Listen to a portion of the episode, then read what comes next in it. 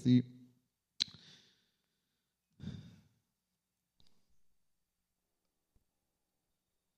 I want to start off before anything. It's been interesting this summer when the summer started. Um, for those of you who were in push, the Holy Spirit had a little interruption.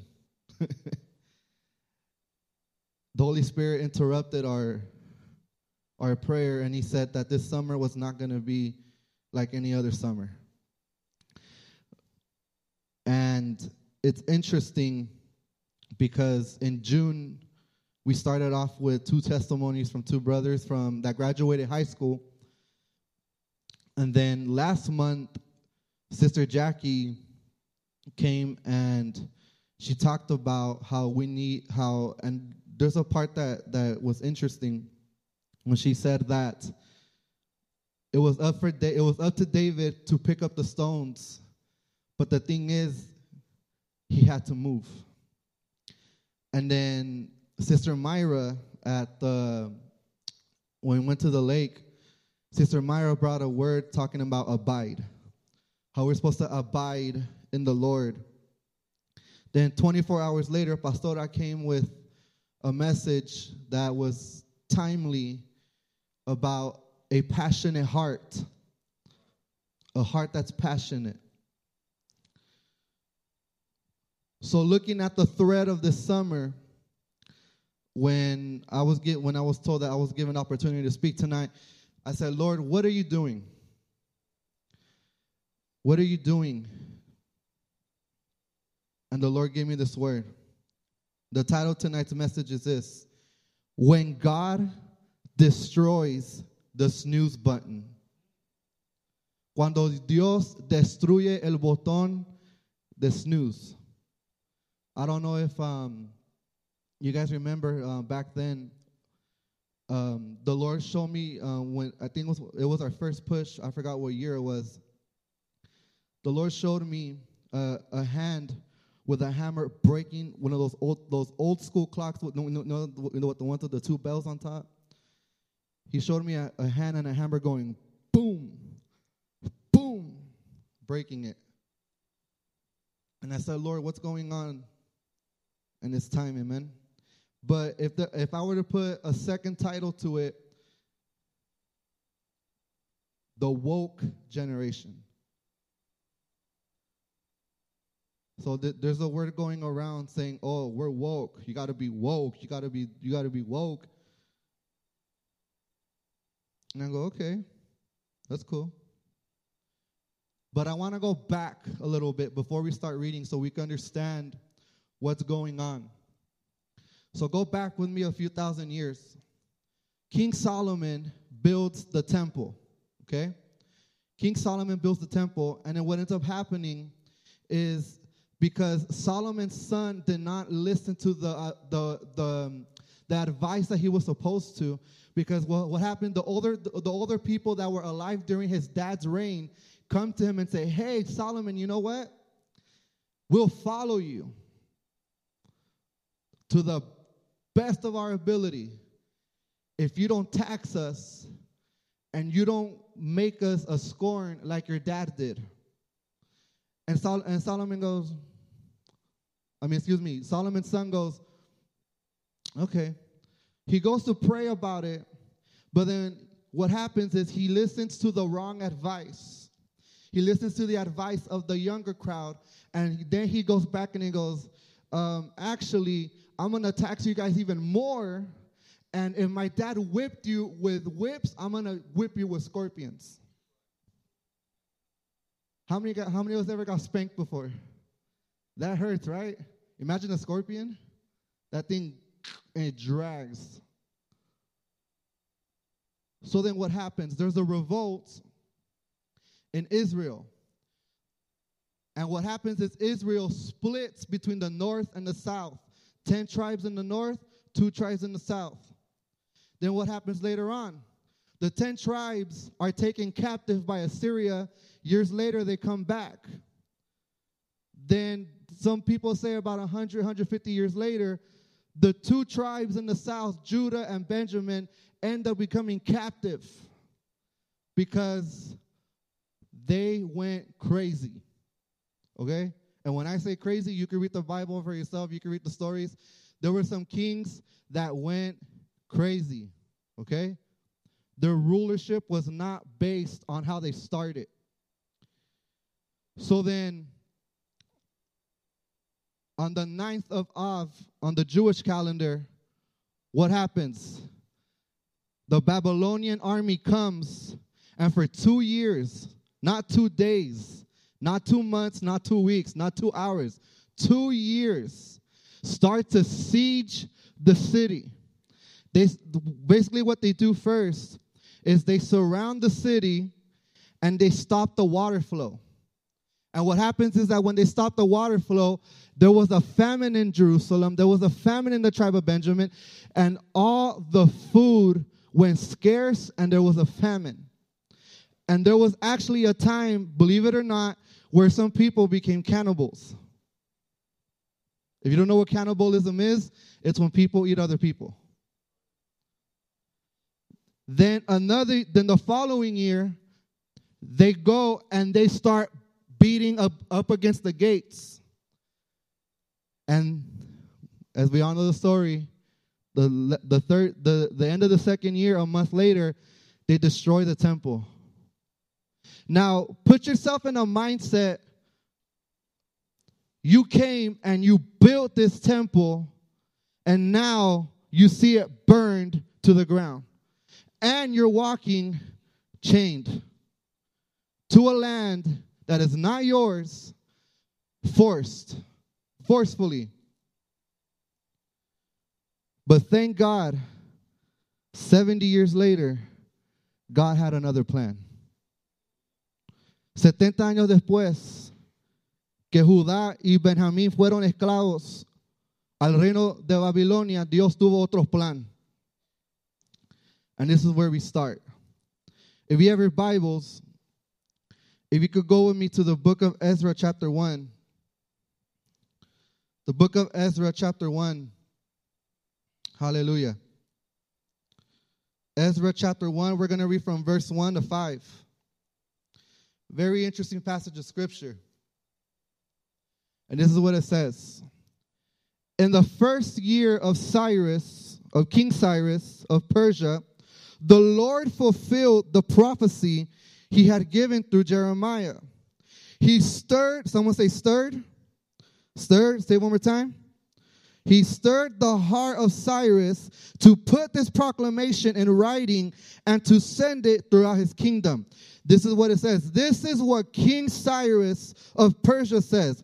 The Lord God of heaven has given me all the kingdoms of the earth. He has appointed me to build him a temple at Jerusalem, which is in Judah. Any of you who are his people may go to Jerusalem in Judah to rebuild this temple of the Lord, the God of Israel, who lives in Jerusalem. And may your God be with you. Wherever this Jewish remnant, key word there, remnant, is found, let their neighbors contribute toward their expenses by giving them silver and gold and supplies for the journey and livestock as well as voluntarily offering for the temple of God in Jerusalem. And verse 5 says this Then God stirred, there's that word again, stirred the hearts of the priests and the Levites and the leaders of the tribes of Judah and Benjamin to go to Jerusalem to rebuild the temple of the Lord. Let's stop right there. So, what's going on? Just to give you a little bit of context, we get a little bit of the story. So, like we ended off saying, they were taken captive for 70 years. On the 70th year at night, how many of you guys remember the story in, in the book of Daniel where King Belshazzar is toasting to this God and, and to that God and to that God and to that God and how many other gods they have using the cups of the temple? In Daniel chapter 5. You can read it on your own time. What happens? They're toasting, toasting, toasting, toasting. And then what happens? A hand comes out writing on the wall. And when the hand comes writing on the wall, basically it says, Belshazzar, you're done. And your kingdom's done. That same night in Daniel chapter 5, King Cyrus and the Medo Persian army, they're coming at the gates of, Jer- of, of Babylon. And look what happens. They divert the water. So basically, that river, the water goes up to here. When they diverted the water, the water went down to here. So it made it easier to walk in. And then what they did is they crept under the gates of Babylon. And that night, done. Babylon is gone. Once he was king, he allowed the people of God to go back and to rebuild, which is interesting because sometimes in our lives we want God to do things like this. We want God to do things so quick. Imagine 70 years. 70 years. Not a short amount of time. People were crying and praying and believing and fasting. And back then, when you were mourning, you would tear your clothes up for 70 years. There's actually a psalm of this time that says, By the rivers of Babylon, we wept remembering Zion. And it tells you in this psalm that while they're going, while they're walking, they're carrying instruments with them. They're carrying harps with them. And why, how do we know that? Because in, in, the, in, that psalm it says that the people that were that were taking them captive, they said, Hey, sing us a song about your country. Sing us a song about Jerusalem. Sing us a song about when you had your temple. They were mocking them. They were making a fool out of them. And then they said, God, we can't sing about Jerusalem when we're not there. In that psalm, 70 years. 70 years. But in one night, one night, God did flipped and here's something interesting. When you think about it, there had to be, listen to this, there had to be a change in government.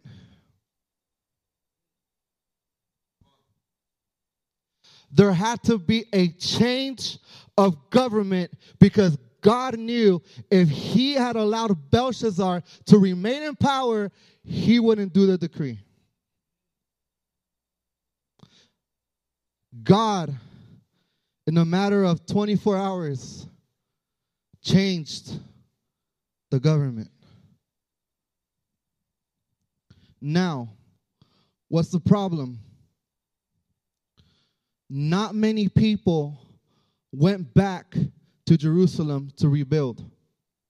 El problema de esto es que cuando el rey Ciro dio la orden, no mucha gente regresaron a Jerusalén para reconstruir el templo. In a way, it sounds okay, but when you think about it, it's bad because they stayed in Persia or Persia now because Babylon belonged to Persia. They stayed in Persia because they were well off. They were rich. They had livestock.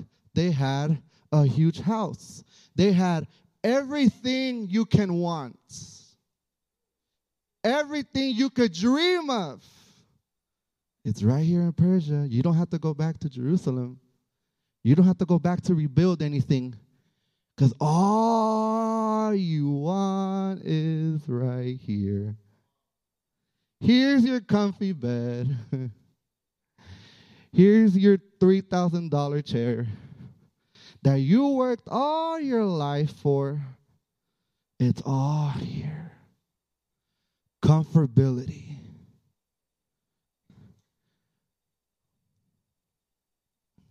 They didn't leave because they were satisfied where they were. La gente no se quería ir de Persia porque estaban satisfechos donde estaban. There's a there's there's there's one word to define that complacency. Complacency. Complacency can kill your future blessings. Because you don't want to move so you're right here when your blessing is over there, but you know, I'm hmm, I'm good right here. Mm, you know, you know, just you know, just kicking it right here. You know, just watching a lot on Netflix. You know, just just you know, just right here. You know. Ah, yeah, I know my blessings over there, but like I don't want to get up and get it, so I'm just gonna lay right here and just do whatever I want all day and get lazy. You know. But you know, it's all good. You know. Complacency. Complacency kills awakening. Complacency kills awakening. What was the title of tonight's message? The woke generation. It's interesting how every generation has a title to it. You have the greatest generation. We were going off to war, and we were coming back from war, and we were kissing our wives and our husbands. And you know, we, were, we, we had all the money, and we had everything. You know, we got it great. Then you got 48, 58. Then you go to the 60s.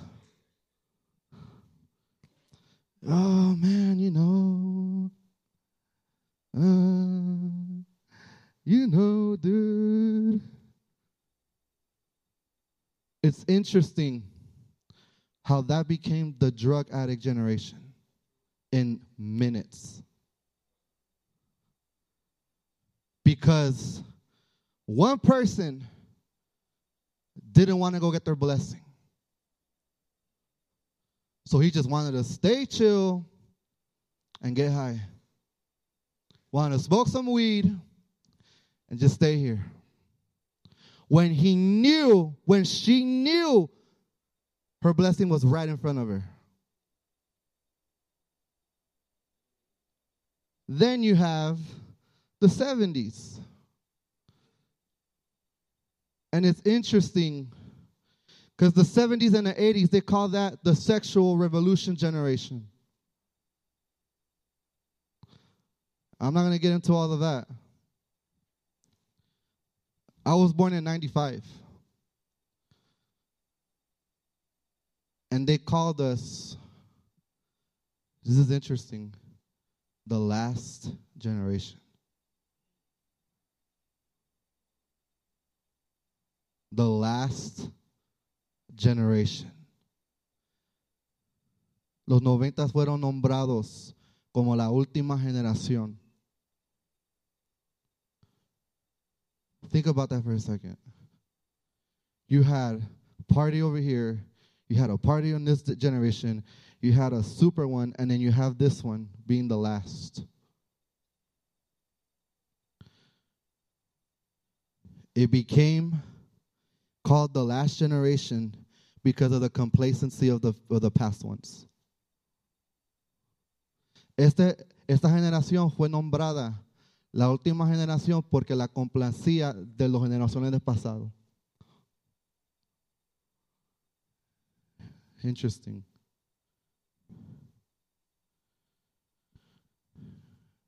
If you don't know what the word complacency means, it means you're unconcerned.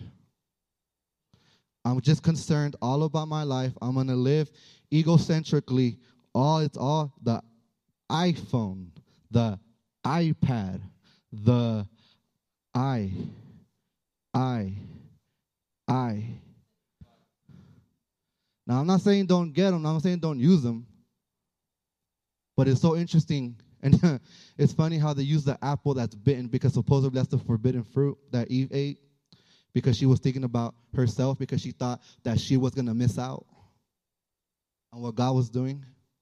So the devil goes, Hey, you don't have to miss out. You could be the cool kid, you could be the popular kid. Just take it. And look what happened. Sometimes, sometimes in, a in, in a joking matter, I'm like, I'm about to go to heaven and knock out Adam because of all the problems he caused.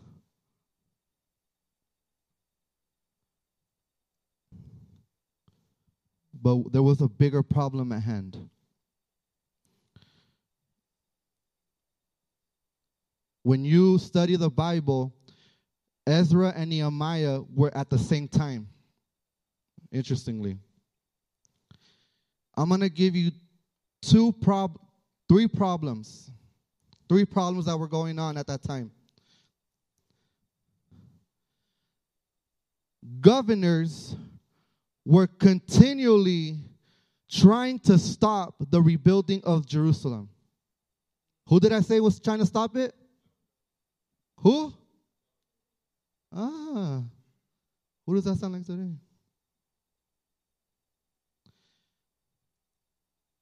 There were rumors that were going around the city. Imagine you're trying, you're over here lifting a huge block, trying to build a wall, but then you hear, hey, hey, hey, psst, hey, hey, did you hear? Um, they're coming to get us. They're going to kill us. Fake news. Rumors were going around trying to disturb the people from rebuilding what God had given them the assignment to build. I said that too quick.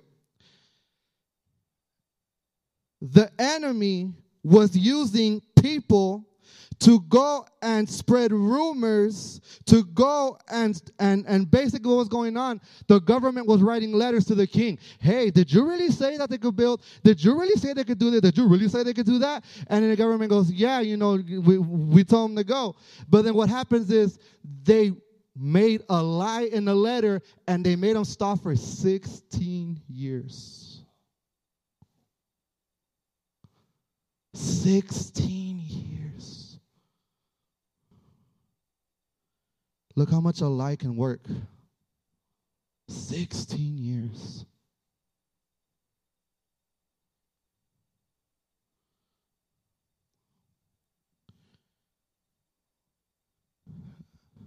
I said this too quick.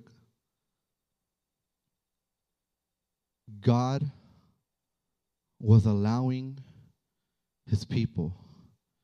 Who was allowing them? Who? Not Cyrus. God. Because if I if I remember my Bible correctly, there's a there's a proverb that says the heart of the king is like a river. God directs it where he wants it to go.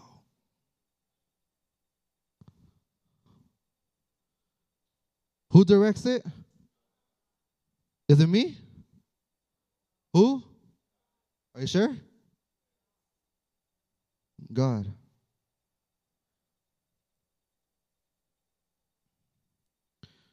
The third problem was this. We talked about complacency. Look how bad complacency is. Remember, there's a story about two brothers, about two brothers, and one is hairy and one isn't. And then they come and they go, Oh my gosh. Look, how many you ever been super hungry before? Raise your hand. How many are uh, honest? That you get to the point where you're about to go hangry, not hungry, you're about to go hangry. I've been there. I could live like I could like jump up. so imagine Esau about to get to the point of being hangry. And here comes Jacob. Hey, bro. Hey. I'll cook you a bomb soup.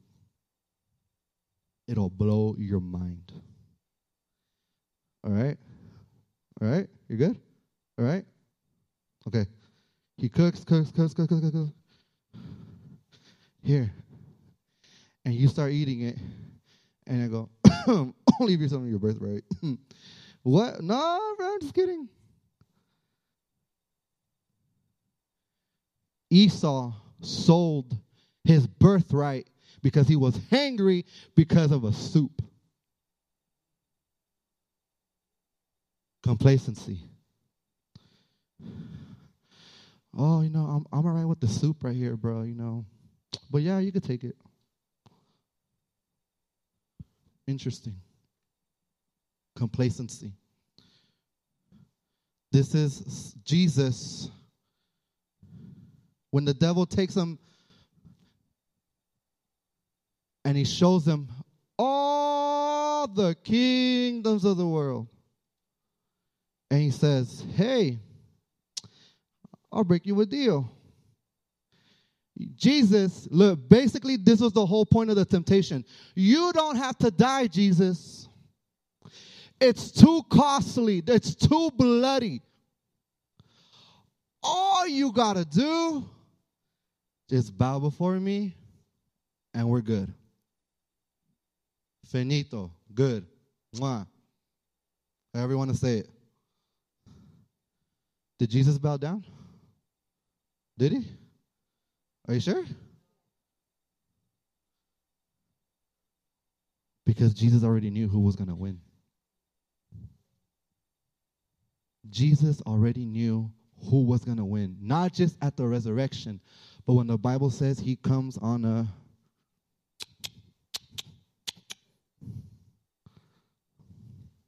on a horse. He knew who was going to win. The book of Haggai, chapter 1, verse 12 to 14. Book of Haggai, chapter 1, verse 12 to 13. Before we read, let me just tell you what let me just tell you what, what goes on, because it's a, it's a long chapter. The people have went back. There is there is a governor named Zerubbabel. There's a priest. So it's interesting how the church is working with the government. Oh, separation church and state, right? You have a picture of the governor working with the church.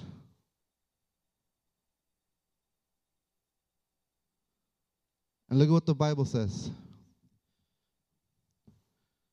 This prophet named Haggai comes and a couple of months later, Zechariah comes. And basically, they say, Hey, what are y'all doing? Uh, you know, why do you guys have houses? Why is the temple still on the ground? And look and and Imagine. Imagine you driving up here. This is on the ground, but you have a Beverly Hills mansion. Picture that for a second. Logos is on the ground. None of this is here. That was 70 years plus 16. That's 86 years of there being no temple, no worship. 86 years. Look what happens. These th- th- this prophet Haggai comes and look what happens. Haggai chapter 1 verse 12. Because the Lord their God, who? the Lord their God has sent him. Who's him? Haggai. And the people feared the Lord. Next verse. Then Haggai, the Lord's messenger, gave this message of the Lord to the people I'm with you, declares the Lord. Next verse. So the Lord, oh snap, there's that word again, stirred up the spirit of Zerubbabel, son of Shealtiel, governor of Judah, and the spirit of Joshua, son of Jozadak, the high priest, and the spirit of the whole remnant of the people. Next verse. They came and began to work on the house of the Lord Almighty their God. Next verse. On the 24th day of the sixth month in the second year of King Darius.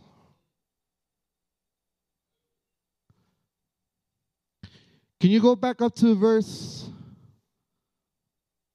uh, 14? I'm sorry, 13. Sorry, sorry, 13. There you go. All right, go, next one. Thank you. So the Lord stirred up the spirit of Zerubbabel, a governor. Can God do that? I thought politics was the devil's playground. A governor and a priest. What does that mean? The church was dead. 86 years. 86 years. The church was not there. And it took a stirring. How many guys have ever drank chocolate milk or strawberry milk before? Raise your hand. I think we all have notice when you just leave it stagnant, you just leave it there for a while, the chocolate what? It goes to the bottom of the cup. You need to get a spoon, stick it up in there, and what? Stir. Stir. Because look what happens. If you don't stir it and you drink it, it ain't to have no flavor. 86 years. 86 años sin el templo. 86 años. It sounds so easy to say, but imagine you were living back then. You wanted to go, oh, but um, yeah, it's still on the ground. Hey man, how's your church? Um, it's still on the ground, bro. No building. And it's interesting.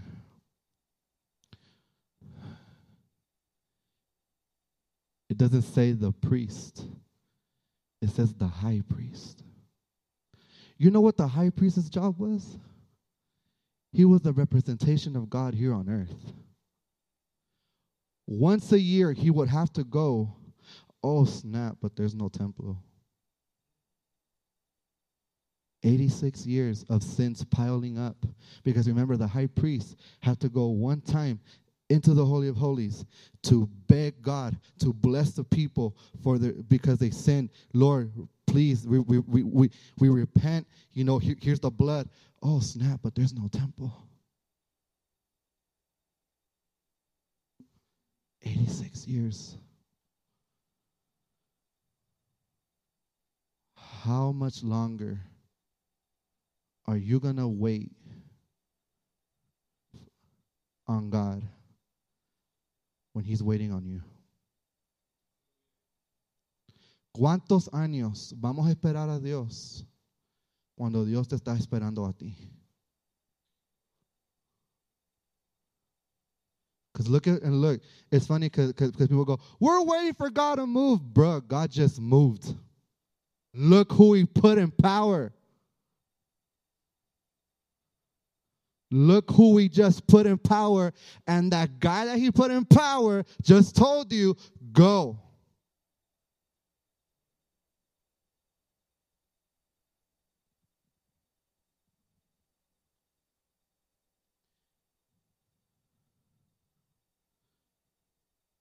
How much longer? And you know what's interesting? The Jews who stayed in Persia, God had to stir them up with trouble. Because guess what? Then you have Esther. Esther's family were part of the Jews who did not go back to Jerusalem. But look at what it took for God to wake them up. A man that wanted to kill them. Read the book of Esther yourself. 14 chapters. A man that wanted to kill them. How beautiful for God to wake you up sometimes. California, how many earthquakes do we need?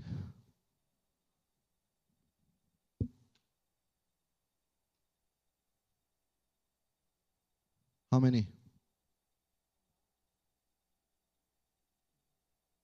How many?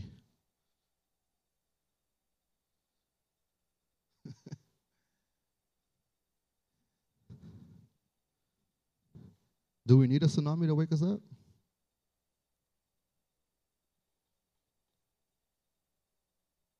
Because it's interesting.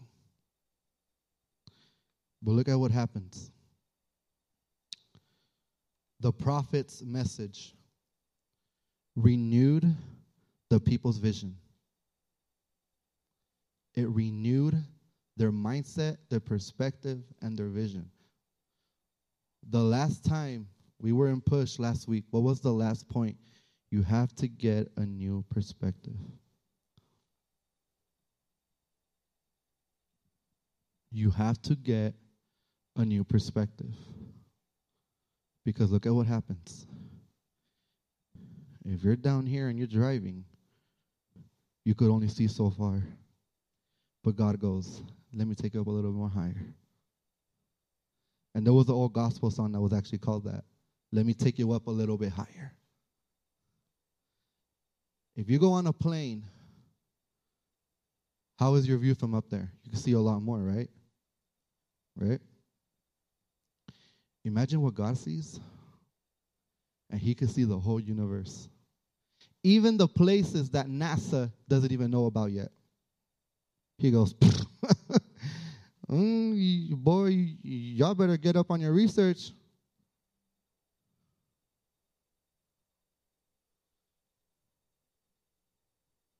He stirred the spirits. You know, say, well, Gio, that's Old Testament. We in we, we in the New Testament now. Okay. That's that's not a lie. But it's interesting because Paul told Timothy, Hey Timothy, come here for a second. Stir up the gifts you got inside of you when I lay my hands on you. Interesting thing. The Greek word for stirred in that verse and the Hebrew word for stirred is the exact same definition. Can God stir your heart tonight?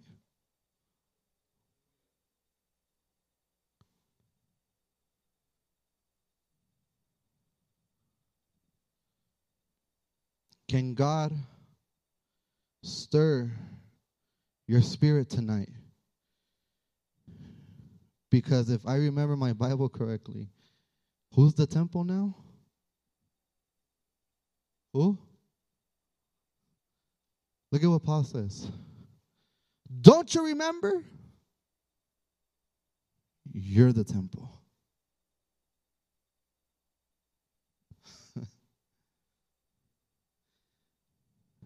It's time to rebuild.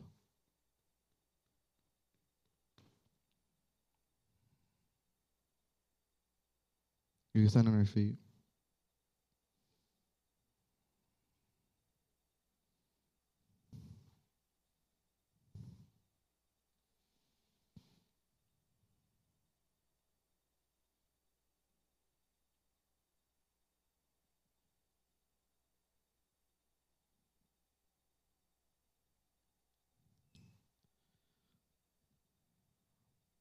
And close your eyes. Forget about the person that's next to you. You don't need them right now.